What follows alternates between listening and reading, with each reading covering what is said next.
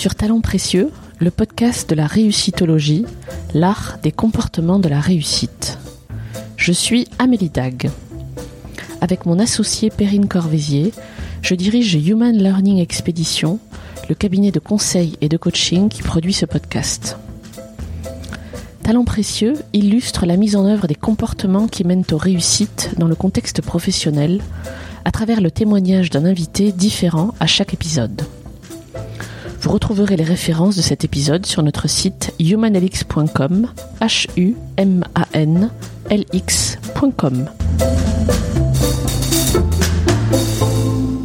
J'ai toujours adoré ce que j'ai fait et j'ai toujours aimé les gens avec qui j'ai travaillé. Ce que, ce que j'expliquais, c'est que j'ai toujours considéré mon job comme le plus, le plus beau job du monde. J'étais ingénieur commercial chez IBM, mais j'étais fier. Je veux dire, j'étais aussi fier à, à 25 ans d'être ingénieur commercial chez IBM que j'étais d'être président de G Capital en gérant euh, jusqu'à 40 milliards de, dollars d'assets mais j'étais fier, j'allais participer à la transformation du monde avec l'informatique. Donc j'ai toujours pensé que mon job était le plus beau. Et en faisant ça, on réussit. Thierry Villiem consacre la troisième mi-temps de sa vie, comme il l'appelle, à transmettre. Dans cet épisode, vous l'entendrez décrire avec enthousiasme son impressionnant parcours professionnel, dont le succès repose sans doute sur l'optimisme qui transparaît de son propos et sur la bienveillance qu'il estime être source de performance. Thierry peut citer Gandhi comme le Père Noël est une ordure. Il aime la vie, il aime aussi rassembler autour de lui et mesure la réussite d'un projet à la ferveur qu'il suscite. J'ai été touché par sa capacité à s'émerveiller, qui lui donne cette énergie que l'on sent inépuisable. Un grand merci à Thierry d'avoir pris le temps de se confier à notre micro et bonne écoute. Thierry, bonjour. Bonjour. Je suis ravie de t'accueillir à notre micro. Nous sommes dans un café parisien, le café d'un hôtel parisien, donc ça va être bruyant, mais euh, on va s'y faire. J'ai une question vache pour démarrer. Ah bah ça commence bien. Ouais, je sais, je suis comme ça. Qui es-tu? Oula on a, tu m'as dit qu'on avait qu'une heure, ça va être très, ça va, ça va être très compliqué. J'ai moins d'une heure. Euh, je suis quelqu'un qui aime la vie et qui aime, euh, qui aime les équipes, puisqu'on va parler beaucoup de, du travail. Et je me suis fait plaisir tout au long de mon travail et je continue à me faire plaisir maintenant que je fais ma, ma troisième mi-temps, mon troisième cycle, comme j'aime à dire, euh, en rassemblant autour de moi et en poussant au rassemblement autour de belles causes, autour d'enjeux, que ce soit des enjeux économiques ou que ce soit des enjeux pour la planète, puisque avec un, un groupe d'amis, on a créé une association qui s'appelle International Clean Tech Week pour promouvoir les solutions en termes de transition énergétique, euh, que ce soit dans le domaine du management, pour promouvoir effectivement la bienveillance au niveau du management, mais pas uniquement parce que la bienveillance est une bonne chose, parce que c'est avant tout une source de performance et, j'ai eu la chance de pouvoir euh, le vivre tout au long de ma carrière. Donc euh, effectivement, j'essaye de maintenant de transmettre ce que j'ai appris. Donc je suis curieux et j'aime la vie. Troisième mi-temps, troisième cycle, c'était quoi les deux premiers? Tu veux nous en parler? Bah, Les deux premiers cycles, le premier c'était l'apprentissage. C'était toute ma formation, mon enfance qui a, qui a conduit à construire l'homme que je suis devenu. Et puis le deuxième cycle, c'était la vie adulte professionnelle où là effectivement j'ai mis en pratique euh, ce que mes parents, ce que mes professeurs, ce que mes amis m'avaient appris. Et, et, donc ça c'était, euh, je l'ai mis en pratique dans le privé. Je, donc j'ai travaillé euh, beaucoup pour des boîtes américaines, euh, pas parce que je choisissais les boîtes américaines, mais euh, je suis arrivé au début de, l'informatique dans les années 80 et IBM embauchait 1000 personnes par an. Euh, j'avais un petit diplôme, j'ai réussi à me faufiler. Et ça a été un vrai bonheur parce que c'était les débuts de l'informatique et ça a été une première grande transformation. Et aujourd'hui, ils en sont à l'intelligence artificielle et c'est un sujet fondamental. Et je fais également des formations. J'ai développé une petite conférence. Formation, c'est beaucoup dire, mais une petite conférence. J'aime sensibiliser. Euh, petite conférence qui s'appelle l'intelligence émotionnelle au secours de l'intelligence artificielle. Waouh Donc pour, pour ramener l'homme, parce que l'enjeu de l'intelligence artificielle, c'est de ne pas oublier l'homme et, et l'éthique autour. Donc il y, a énormément d'enjeux, on va pas développer ça aujourd'hui. Donc voilà, de, deuxième mi-temps, euh, boîte américaine. Euh, donc 20 ans chez IBM, 10, ans chez General Electric. Euh, ce que j'ai aimé, parce que je regarde toujours ce qui est positif, comme j'aime la vie, j'essaye de, de... Ce que j'ai aimé, c'est que ce sont des méritocraties. Et donc, quand on est promu, c'est pas parce qu'on a fait un, on a un gros diplôme ou parce que politiquement on a des relations, que ce soit des, la politique interne à l'entreprise, parce qu'il y a beaucoup de politique aussi dans l'entreprise. On est promu par rapport à ses états de service, son track record. Et je suis rentré à la base, je suis rentré comme commercial, mais comme euh, je travaillais un peu plus longtemps et j'aimais peut-être plus mes clients que les autres, bah, je suis devenu manager. Et puis de manager, je suis devenu directeur. Et puis de directeur, je suis devenu directeur général. Et puis je suis devenu euh, patron de la plus grosse filiale d'IBM en France. Et puis euh, ensuite euh, le domaine du financement, puisque c'était IBM Financement, cette société m'a beaucoup plu parce que c'est le fuel de, l'économie, hein, si on le fait bien. Et j'ai été appelé, chassé par General Electric pour reprendre d'abord Facto France. Et la facturage, c'est superbe parce que c'est ce qui a sorti beaucoup, beaucoup d'entreprises des difficultés. C'est une technique de, financement qui est, qui est très vertueuse.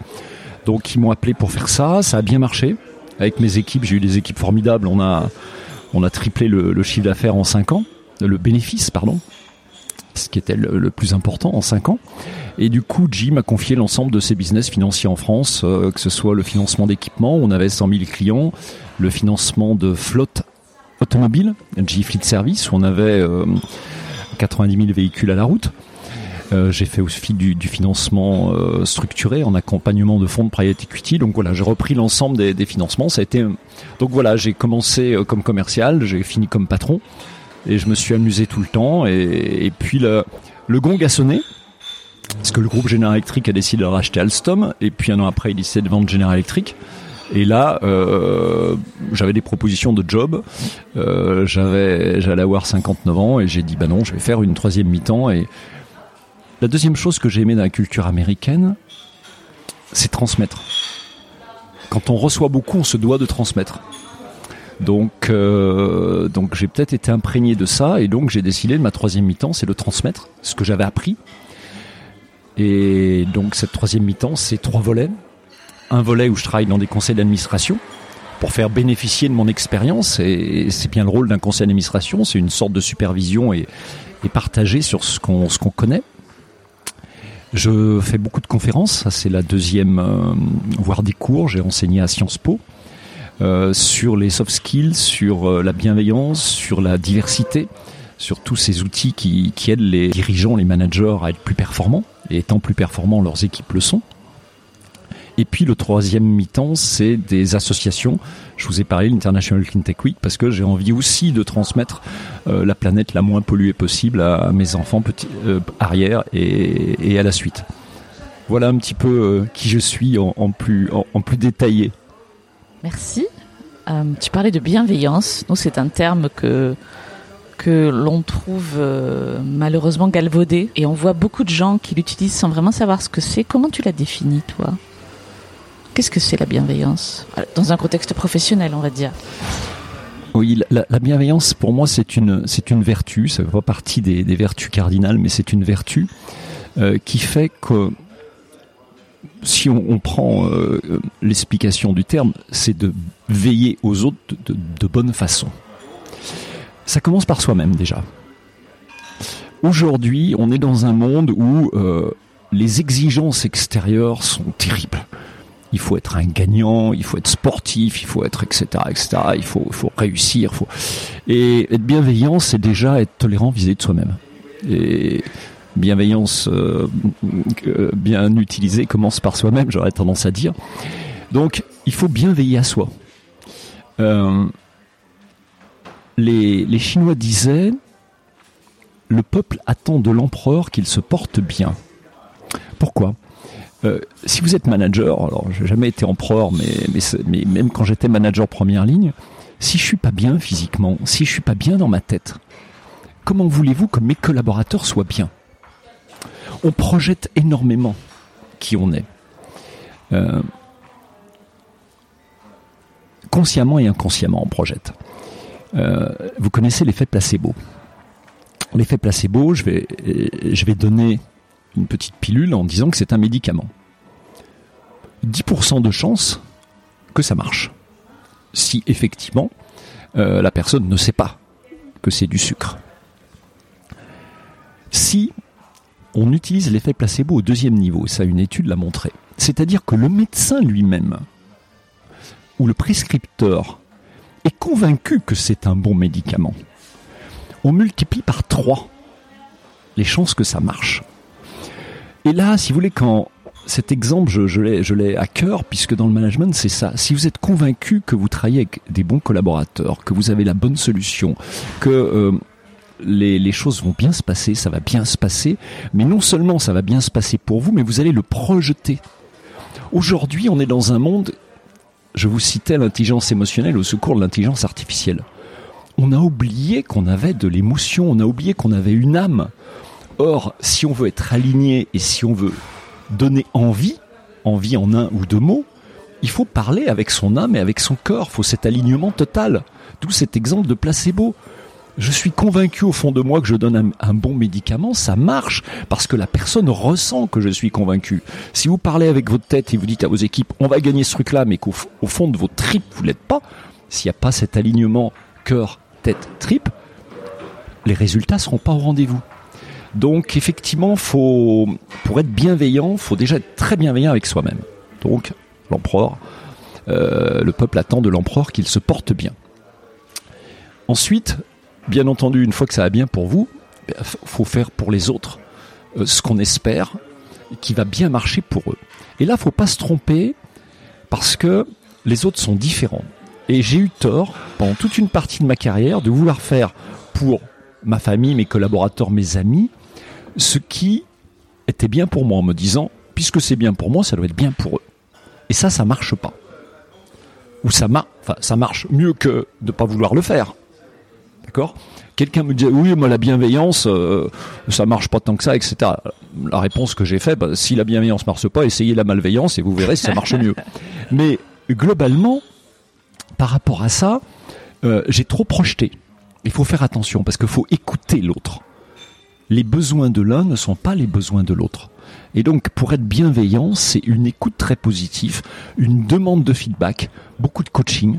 J'ai utilisé ça énormément, on y reviendra éventuellement, pour moi et pour mes équipes, pour prendre du recul, avoir la bonne écoute. être bienveillant, c'est avant tout savoir écouter pour apporter aux autres les bonnes, euh, un apport positif pour essayer de faire grandir l'autre, professionnellement, mais aussi, si vous grandissez professionnellement, vous grandissez aussi euh, en tant qu'homme ou femme.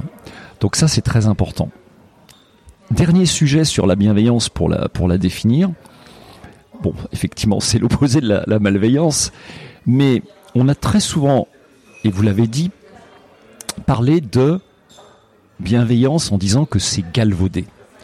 Alors, moi, j'en parle depuis très longtemps, donc euh, à l'époque, ça l'était un peu moins, mais malgré tout, euh, la gentillesse, hein, euh, ça remonte à, très longtemps. Et dans le Père Noël est une ordure, on dit ah ben vous savez, Thérèse, elle est bien gentille.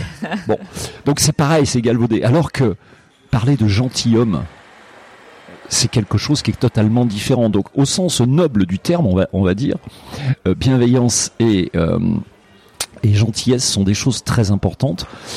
Et euh, la bienveillance présuppose un acte qui présuppose un intérêt positif aux autres, mais il n'est en rien opposé à l'exigence. Parce que souvent, quand j'ai parlé de bienveillance à mes équipes, on, on, avait tendance à me regarder justement comme un bisounours. Et je suis tout sauf un bisounours. Et si mes équipes ont réussi et ont permis de me faire réussir, c'est parce qu'on s'est battu, c'est parce qu'on avait une exigence importante. Et si vous voulez faire de la performance durable, il faut de la bienveillance et de l'exigence. Globalement, euh, imaginez une matrice sur un axe, on a la bienveillance, sur un axe, on a l'exigence. Si on n'est que dans la bienveillance, on peut tomber dans, le club med. Et on peut tomber euh, sur euh, on accepte tout, on est trop gentil. Mais c'est trop gentil qui, qui est bien. C'est pas d'être gentil, c'est pas d'être bienveillant. Et là, la boîte, c'est pas sûr qu'elle va durer euh, être très pérenne. Si vous êtes que dans l'exigence, là vous prenez des mercenaires, vous prenez euh, des clones, euh, ils sont tous pareils, résultat immédiat, superbe. Résultat long terme, pas sûr. Bon, si vous êtes ni dans l'un ni dans l'autre, la faillite est, très rapide. Mais en revanche, si vous êtes dans les deux, là, vous partez sur de la performance durable. Et là, j'ai deux exemples parce que, effectivement, euh, pour illustrer, euh, l'exemple des, équipes sportives. Une équipe sportive, euh, si le match passe très moyennement, je suis pas sûr qu'il y aura ce qu'on percevrait comme de la bienveillance de l'entraîneur auprès de ses, joueurs pendant la mi-temps. Il suffit d'aller investir pour voir le savon qui va leur passer. Mais c'est pas parce qu'il est exigeant qu'il aime pas ses joueurs. C'est parce qu'il veut d'eux qu'ils soient les meilleurs possibles pour eux. Premier exemple. Deuxième exemple qui m'est le plus cher, c'est mes enfants. Le niveau d'exigence que j'ai eu sur mes enfants, il est très très important. Et sur la bienveillance, je vous laisse euh, deviner ce qui peut en être. Donc voilà un petit peu ce que, ce que, ce que je définis comme la bienveillance. C'est, très important, c'est fondamental, mais faut pas l'oublier, faut pas oublier l'exigence. faut vraiment être sur ces deux axes et travailler en même temps les deux pour, euh, pour qu'une équipe marche et qu'elle soit sportive ou qu'elle soit une équipe, euh, une équipe au niveau du, de l'entreprise. Vous revenez d'un, d'un événement de Saint-Tropez. Vous avez co-organisé un événement avec l'association dont vous parliez tout à l'heure. Et vous m'avez dit c'était euh, c'était une réussite. C'est quoi une réussite pour vous? Peut-être nous, décrire ce que c'était? Qu'est-ce qui, s'est passé à Saint-Tropez la semaine dernière? Alors, je vous ai dit qu'avec euh, une association qui s'appelle le Cinquième Élément, on, est euh, cinq qui ont décidé de se préoccuper de, de, de l'avenir de la planète. Et pour se préoccuper de l'avenir de la planète, on a créé des événements qui ont pour but de faire connaître les solutions, parce qu'aujourd'hui on explique que tout va mal, mais on propose rien. Donc nous on veut proposer, on veut mettre en avant ces solutions. Il y a plein de startups qui font des choses absolument extraordinaires, euh, qui permettent de consommer deux fois moins de gaz, qui permettent d'économiser 70% euh, de fuel sur un bateau. Enfin il y a plein plein de solutions, mais il faut les aider, il faut les faire connaître il faut les faire connaître à tout le monde. Donc nos événements, comme on est une association, ils sont gratuits, ouverts au grand public. Et on a réussi à Annecy euh, de faire euh, cette année de faire venir deux ministres, euh, de, de, rassembler autour de nous et euh, d'en faire un événement où les startups ont pu se faire connaître. Certaines ont signé des gros contrats avec la délégation chinoise parce que c'est un événement international. Et puis euh, d'autres ont trouvé des financements parce qu'il y avait des fonds de private equity, on faisait du speed dating. Donc le but c'est de favoriser le développement des technologies propres. On lance ça l'an dernier à, à Annecy, des personnes de la mairie de Saint-Tropez voient et disent mais il faut absolument venir faire ça chez nous. Et on dit pourquoi pas, et on a créé, co-créé avec la mairie de Saint-Tropez les rencontres internationales de la mobilité durable. Donc là c'est co-organisé entre nous et la mairie. Pourquoi c'est une réussite? Puisque, euh, pour revenir à la question, c'est une réussite déjà parce que euh, tous les équipiers et le partenaire, le maire et les gens qui ont travaillé dessus, nous disent c'est super, on veut le refaire. Alors vous savez, quand on veut refaire quelque chose, le reste c'est souvent euh, de la philosophie, c'est très bien. Non, non, il faut absolument qu'on le refasse, il faut absolument qu'on le pérennise. Et ça vient des équipes. Autre réussite, les équipes, euh, elles sont épuisées parce qu'on est tout petit et on fait quelque chose de très grand. Hein. On a, euh, avant les voiles de Saint-Tropez, utilisé leur infrastructure.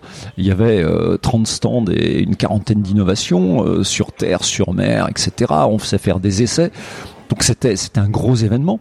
On a eu un des facteurs de réussite, comme on veut faire connaître, eh bien, on a eu euh, la une de Var Matin pendant les quatre jours de l'événement, on a eu des, des radios, on a eu des journaux, on a eu beaucoup de médias. Et puis, euh, on a eu des grands speakers, euh, puisque on a eu Bertrand Picard qui a fait le tour du monde sur son avion solaire, on a eu Raphaël Donjean qui a fait le tour du monde sur son bateau solaire pour bien montrer que c'est possible. Donc c'est les deux plus grands aventuriers de ces dix dernières années. On a eu des philosophes, on a eu Luc Ferry, on a eu euh, Cynthia Fleury parce qu'effectivement, où est l'homme dans, tout ça? Il faut d'abord penser à l'homme. D'ailleurs, notre euh, association s'appelle le cinquième élément. On veut faire des technologies propres pour l'homme, pour l'avenir de l'homme, mais il faut qu'il participe. Et on a eu euh, une des réussites, c'est les jeunes, parce qu'on a eu 500 euh, collégiens, lycéens qui sont venus, qui ont découvert que ça existait. Il y a eu la ferveur, la ferveur. Notre un des facteurs de réussite, c'est ça, c'est la ferveur. Notre ambition ultime, de, nos événements, c'est de devenir l'exposition universelle des technologies propres. Regardez l'exposition universelle qui ont révolutionné le monde. On découvrait euh, autre chose que la force des chevaux et la force de l'homme. On découvrait l'électricité, on découvrait. il y a eu une ferveur qui a conduit à, un, 20e siècle qui était super, qui a oublié un petit peu l'homme et la nature. Donc maintenant, il faut qu'on s'y remette à fond. Mais ça a été superbe. Nous, on voudrait être ça pour les, technologies propres. Donc oui, ça a été une réussite pour, pour tous ces critères. La satisfaction de, des personnes qui sont venues, la satisfaction de l'équipe, et puis le, fait de vouloir refaire. On me posait beaucoup, est-ce que tu as réussi dans ta vie professionnelle? Bon, Je peux parler de ma vie privée, qui est très belle. Euh, d'abord parce que je suis grand-père d'un petit Léon qui est juste énorme. Donc ça c'est génial. C'est le premier, alors c'est génial. Mais sur ma vie professionnelle, j'ai une chance que beaucoup d'entrepreneurs n'ont pas. C'est que je vous disais tout à l'heure, le gong a sonné puisque le, groupe Général Électrique dit bah il faut vendre les business G Capital. Et là vous avez la vérité des prix en termes de réussite. Réussite économique, c'est de dire on vend ces business. Est-ce que vous les vendez plus, cher que la valeur comptable? Est-ce que l'actionnaire fait, fait, fait un bénéfice? Réponse oui, on les a très bien vendus. Deuxième réussite qui était pour moi, pour moi personnellement Thierry William encore plus importante, c'est je les vends mais je les vends à des concurrents et vous savez très bien que quand on fait une fusion, on parle beaucoup d'économie d'échelle. Bon, c'est le mot gentil pour parler de, plan social et etc. Eh bien, on a réussi à vendre à des banques françaises qui ont repris ces business avec un accord de ne licencier absolument personne, de garder toutes les conditions, euh, de pas faire de mobilité géographique, enfin de reprendre les contrats de travail tels qu'ils étaient. Donc, se dire qu'on finit sa carrière en se disant qu'on a créé l'emploi quand on pouvait en créer et surtout préserver tous les emplois quand euh, effectivement l'événement euh, difficile arrivait, bah, ça c'est une réussite. Parce qu'au final, euh, un entrepreneur, il est là pour créer de la valeur pour les actionnaires, mais pour l'homme aussi. Et puis dernière réussite, j'ai plein de mes anciens collaborateurs et certains d'il y a 30 ans qui m'appellent toujours, qui me disent Thierry, euh, tu m'as donné ce conseil il y a 30 ans et, et, j'ai changé ma façon de manager grâce à ça. Alors là, c'est le grand grand bonheur, grand grand bonheur quand quelque chose que vous avez appris à quelqu'un. Moi, j'ai tout appris des autres, donc euh, euh, j'ai aussi essayé d'apprendre et c'est formidable. Qu'est-ce que tu as fait toi pour arriver à ce résultat-là? J'ai toujours adoré ce que j'ai fait et j'ai toujours aimé les gens avec qui j'ai travaillé. Alors il y en a certains que j'ai pas aimé non plus, hein, mais je m'en suis séparé ou ils, ont fait autre chose. Ce que, ce que j'expliquais, et, ce que beaucoup ont retenu de ce que j'essaye d'expliquer, c'est que j'ai toujours considéré mon job comme le plus, le plus beau job du monde. J'étais ingénieur commercial chez IBM, mais j'étais fier. Je veux dire, j'étais aussi fier à, 25 ans d'être ingénieur commercial chez IBM que j'étais d'être président de G Capital en gérant euh, jusqu'à 40 milliards de, dollars d'assets. Mais j'étais fier, j'allais participer à la transformation du monde avec l'informatique. J'étais qu'un petit acteur, mais c'est l'histoire du colibri, il faut participer. Donc j'ai toujours pensé que mon job était le plus beau. Et en faisant ça, on réussit. Si on rentre dans l'entreprise et on fait un job en visant celui d'après, on peut réussir. C'est pas ma façon, et moi j'aurais pas réussi comme ça. Euh, moi j'ai réussi parce que le job était toujours le plus beau. Et aujourd'hui, ce que je fais, c'est juste magnifique. Et j'ai un plaisir énorme à être ici, à parler au micro, parce que si je peux transmettre un peu, waouh, c'est top. Donc toujours considérer que le job est le plus beau, se lever en disant mais quelle chance j'ai. D'ailleurs, c'est un critère que j'utilise dans, le recrutement. Alors je l'ai appris tardivement, hein, mais c'est ça l'expérience. C'est que si je pose une seule question à une personne quand je l'embauche, alors forcément, quand vous êtes patron, euh, les gens qui arrivent chez vous pour être embauchés, ils ont déjà été triés, leurs compétences, les compétences financières, etc. Si c'est pour la finance, bon, bien sûr. Mais je pose une question est-ce que vous êtes chanceux? Et là, si la personne me dit oh là là, mon pauvre monsieur, pas vraiment, vous comprenez, ce matin encore, j'ai raté mon. je, oublions, oublions on n'est ni chanceux ni pas chanceux. Alors plus ou moins, mais dans euh, il y a des extrêmes où effectivement il y a des gens qui ont tous les malheurs du monde et l'autre toutes les chances. Mais dans la très très très très grande majorité, c'est qu'est-ce qu'on fait de ce qui nous arrive? On dit que un optimiste est quelqu'un qui voit une opportunité dans les difficultés, un pessimiste est quelqu'un qui voit des difficultés dans une opportunité. Si le collaborateur, enfin le to be collaborateur, celui qui, veut venir dans votre entreprise, oh là là, et, alors que si vous dites, mais écoutez, je suis super chanceux, là je prends tout de suite. Parce que, alors moi je suis chanceux, et effectivement, considérez toujours qu'on on a le plus beau job du monde. Ensuite, pourquoi, pour répondre à, la question Amélie, eh bien, c'est de dire, euh, s'ils m'appellent encore, c'est parce que je leur ai donné ce type de conseil sur eux et que je les ai aimés et que j'ai essayé de les faire progresser et grandir. Et que moi, ma réussite, je vous parlais que euh, était promu par les états de service, c'est parce que mes équipes m'ont toujours poussé. J'ai jamais été the smart, euh, smartest people in, the room. D'ailleurs, vous voyez mon anglais après 35 ans, il est encore. Mais peu importe, j'ai jamais eu un anglais euh, parfait, j'ai jamais été le plus intelligent, j'ai pas le plus haut cuit mais j'ai su avoir des équipes qui, ont, qui m'ont poussé. Euh, c'est comme au rugby, ça poussait, au rugby, ça poussait derrière, c'était formidable. Mais s'ils poussaient derrière, c'est parce que j'essayais de créer tous les environnements où ils étaient bien. Et c'est comme un jardinier qui s'occupe de, ses fleurs. Euh, si vous criez sur une plante parce que en lui disant ah, bah, toi, toi, tu, vas, te dépêcher de grandir, ça va pas marcher. Par contre, si vous mettez l'eau et le terreau qui va bien, et une tulipe n'aura pas besoin de, la même chose qu'une rose en termes d'eau. Euh, donc, euh, donc là, il faut essayer de, trouver l'environnement dans lequel ils sont bien, leur donner ce qui est bien, etc. Il faut être très exigeant, hein, j'en parlais, bienveillance, exigence. Mais quand vous êtes sur les deux, bienveillance, exigence, bah, vous faites de la performance, vous faites de la performance d'équipe. Il faut célébrer. On célébrait beaucoup. On prenait beaucoup de plaisir à être ensemble. Hein, quand il y a du plaisir, euh, il y a plein d'études qui ont été faites par les psychologues, etc., sur, sur le sujet. Globalement, quelqu'un d'heureux, c'est 30% de performance en plus. C'est clair. Pareil pour la diversité. J'ai beaucoup, beaucoup joué sur la diversité. Euh, je vous parlais de Facto France, qui est l'une des sociétés que, que j'ai gérées. Je suis arrivé, il y avait une femme au comité de direction et elle avait une posture d'homme. De toute façon, la pauvre sur 13, elle ne pouvait pas faire autrement. Quand je suis parti, avec plus six personnes, on a fait un comex beaucoup plus parce que quand on est trop, euh, c'est à mon avis un peu moins efficace. On avait un comité élargi, mais on avait un comex. Euh, on était sept, ils étaient six, trois hommes, trois femmes. Et puis comme j'aime bien la diversité, j'avais mis un DRH homme comme ça. Euh, c'est parce qu'en général, on, me dit oui, mais si tu mets la communication et le DRH, euh, déjà, c'est pas du jeu. Bah, mon DRH est un homme, donc euh, effectivement, j'avais une, une, vraie. Et ma directrice financière était, était une femme. Mais pourquoi je l'ai fait? Mais je l'ai fait parce que je sais que c'est de la performance. Et là, les études de McKinsey sont très très claires entre le, le, le, le quartile des entreprises qui ont le plus de diversité, au sens large, hein, y compris hommes et femmes, et le quartile qui en ont le moins, vous avez 35%, 34, 36% selon les années de performance en plus. Si vous faites comme femme, c'est aux alentours de 15. Et si vous ne le faites qu'en haut, euh, la dernière étude que j'ai lue, c'est 6% de performance en plus que si vous allez à mixité, homme-femme, simplement, au niveau de la direction.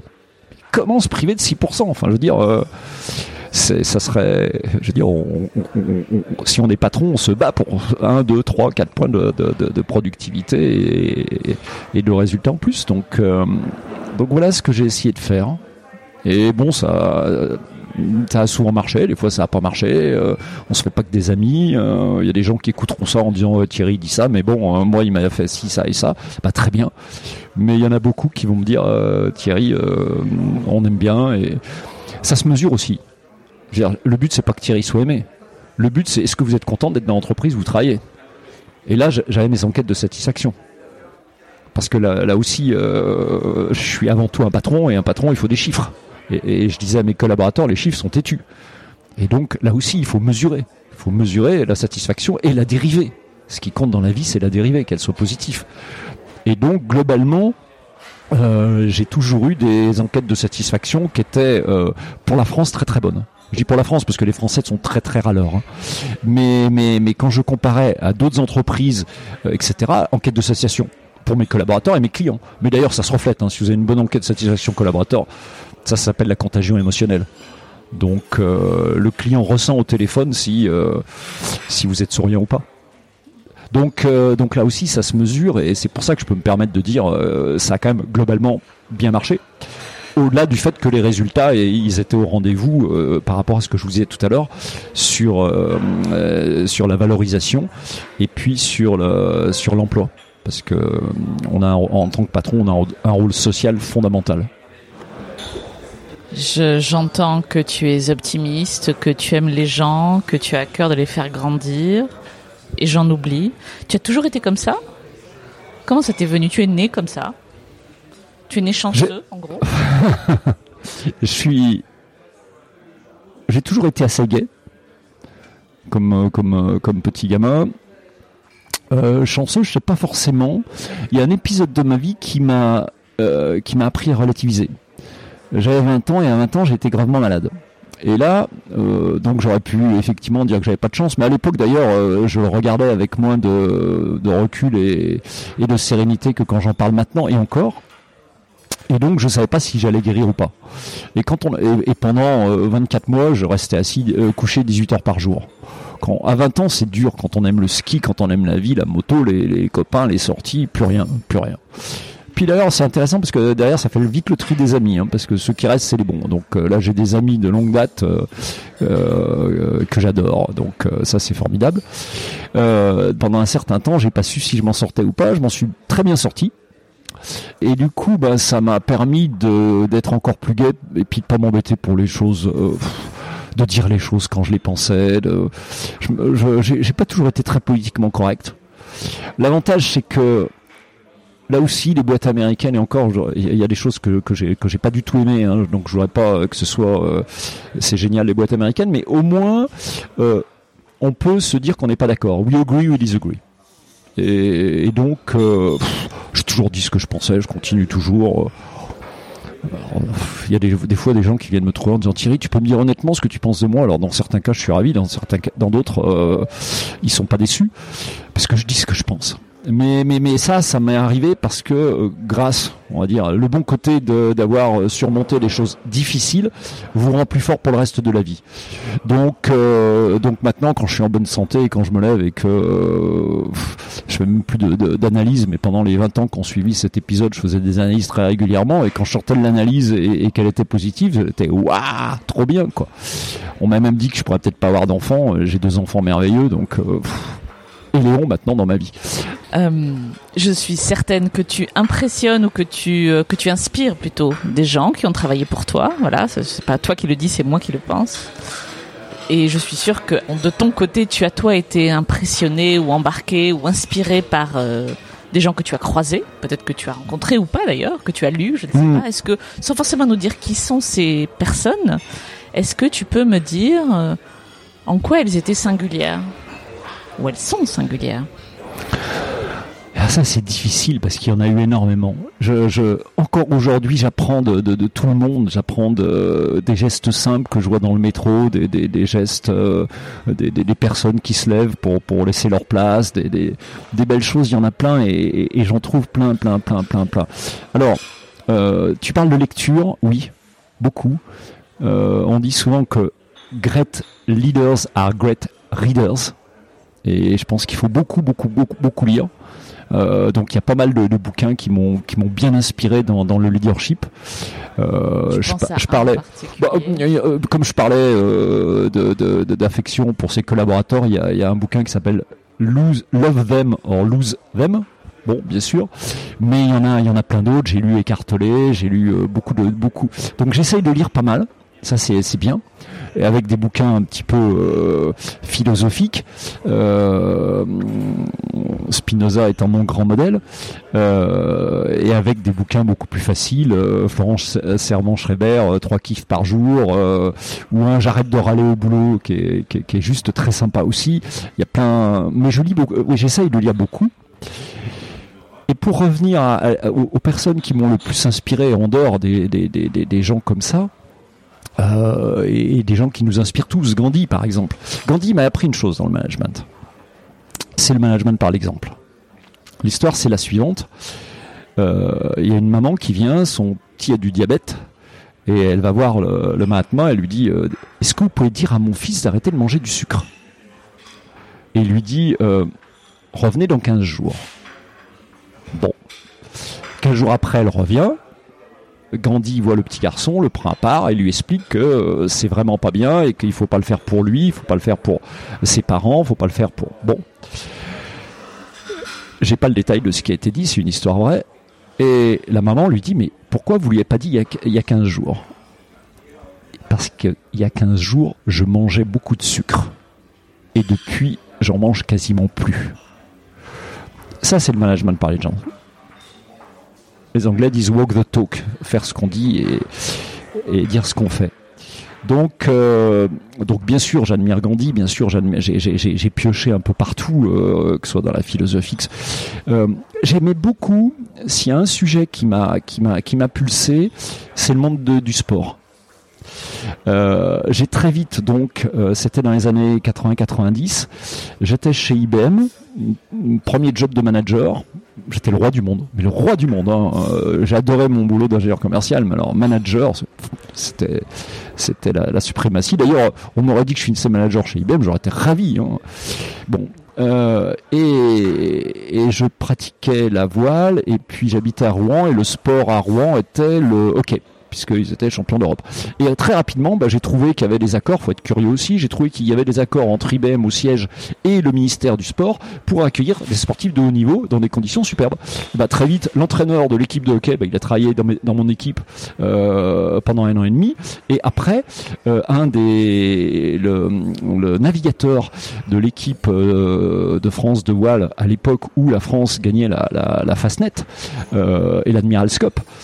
avant, c'était le premier français, c'était Taberly qui l'a gagné. Après, c'était l'équipe Corum.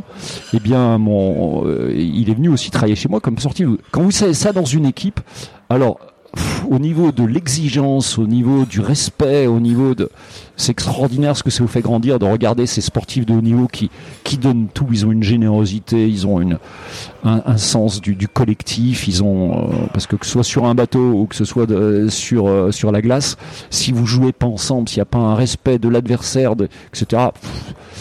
Et, et, là, là, la grosse, grosse leçon d'humilité, de euh, les entraînements qu'ils sont capables de faire, les conditions. Enfin, là, c'est total respect pour les sportifs de très haut niveau. Et à partir de là, euh, j'ai vu qu'ils se faisaient coacher.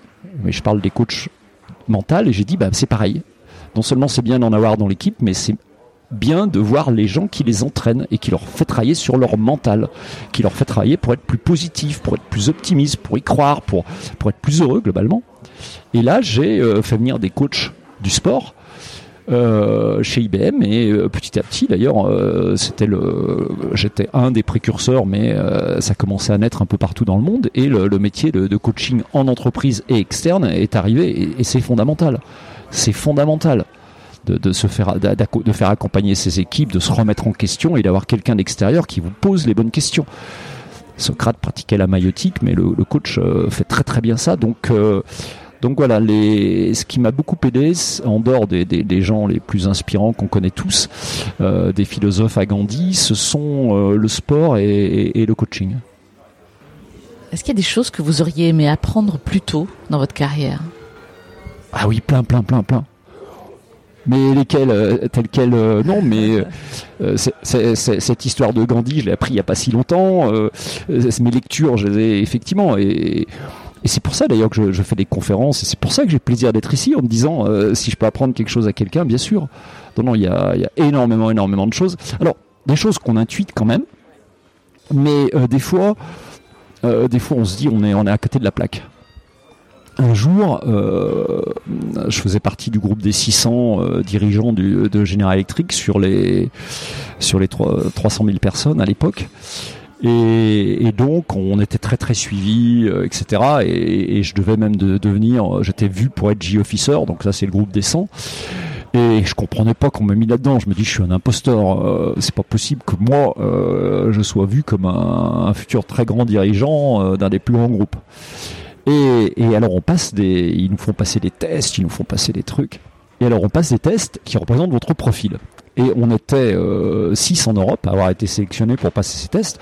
Et le coach, l'animateur, nous montre les profils sans mettre les noms. Et ils étaient tous dans, à un endroit, donc vraiment une cohérence. Et puis il y en a un qui était complètement à part, qui était euh, un profil d'artiste. Et sincèrement, Amélie, je rigole j'ai oh purée, il y en a un, il s'est, gouré. Ouais, sauf que il s'est gouré et, et, je regarde, et je regarde les autres, mais je dis c'est qui c'est, qui est l'artiste là-dedans, quoi? Sur des tests psychologiques bien poussés. Et l'artiste c'était moi. Ouais. Mais bon, c'était une découverte, c'est ça? C'était vraiment. C'était. C'était une surprise, ça? Sur le moment, oui, parce que on, on est dans l'habit qu'on vous a mis. Et, j'avais l'habit de, de, de, de, manager de grands groupes, de dirigeant de, euh, de division de grands groupes.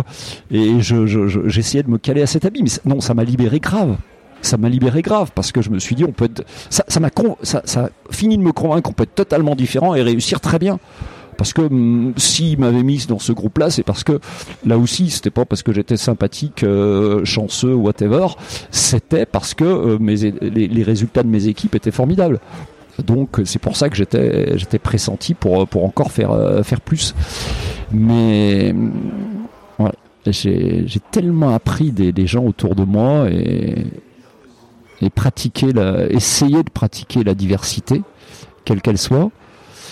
Euh, pas toujours, hein, parce qu'on a plein de biais, hein, de biais culturels qui font qu'on on a du mal à, être vraiment euh, équitable, hein, mais, mais j'ai essayé.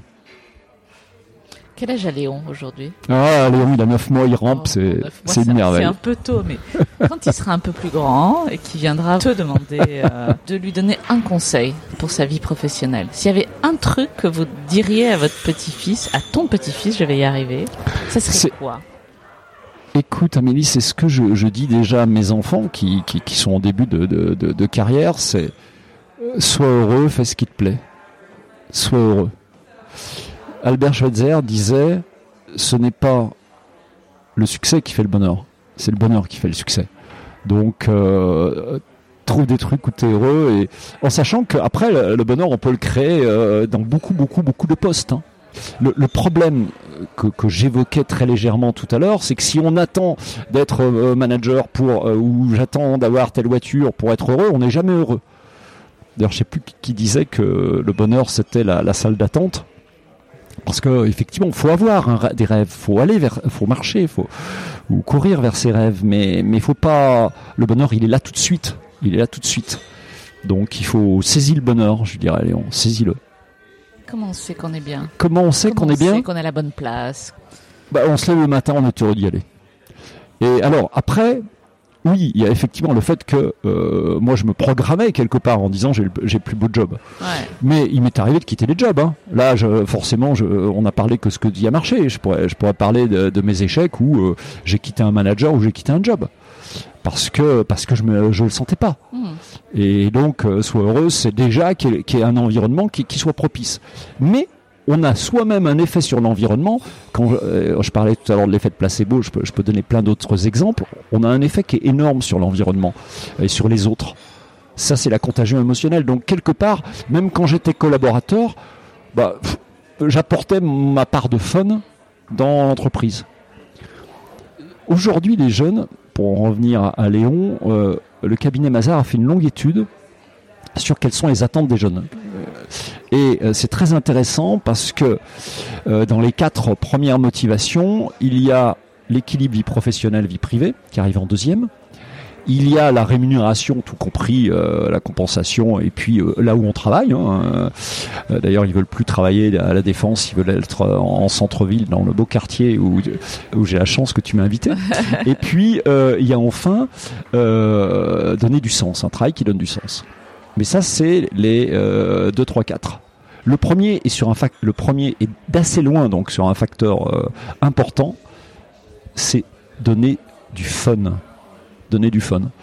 Donc euh, je pense que je suis à peu près dans l'air de mon temps si je dis à Léon à mes enfants euh, parce que parce qu'on n'a qu'une vie, il faut alors faut l'amener le fun. Hein, euh, on peut l'amener. Si après euh, dans l'environnement où on est, on a essayé de l'amener, on a tout fait et ça marche pas, faut changer d'environnement, bien sûr. Mais bon, il faut, faut prendre, faut prendre du plaisir. On sent une énergie de dingue dans, dans ton propos. Tu, as, tu, as, tu arrives avec une valise. Je sais que tu vas donner une autre conférence dans trois quarts d'heure. Tu étais à Saint-Tropez en début de semaine. Tu, tu prépares des événements chaque année, c'est ça? Il y a un événement chaque oui, année Oui, oui, puis on va en faire encore plus. Comment, euh, tu, comment tu trouves l'énergie? Le plaisir de ce que je fais. Le plaisir de ce que je fais et des, personnes que je rencontre. Mais en plus j'ai une chance énorme, c'est de choisir, hein, euh, parce que bon. Et puis quelque part, euh, je vis aussi à mon rythme et, j'ai pris un mois et demi de vacances cet été, donc euh, j'ai eu quelques coups de fil, j'ai bossé un peu à distance, mais quand on a un mois et demi de vacances, les batteries elles sont, elles sont bien chargées. Donc, non, non, je... aussi, Mais ça c'est fondamental. Encore une fois, le peuple attend de l'empereur qui se porte bien. La récupération, ça aussi, je l'ai appris des sportifs de haut niveau, le temps de récupération je sais plus qui disait, sauf les, médiocres sont toujours au sommet de leur forme. on a des hauts et des bas et il faut savoir tout donner. Pareil, quand on fait un match, quand on fait, euh, c'est ce que j'expliquais à mes équipes, quand on avait un exercice euh, avec un objectif, etc.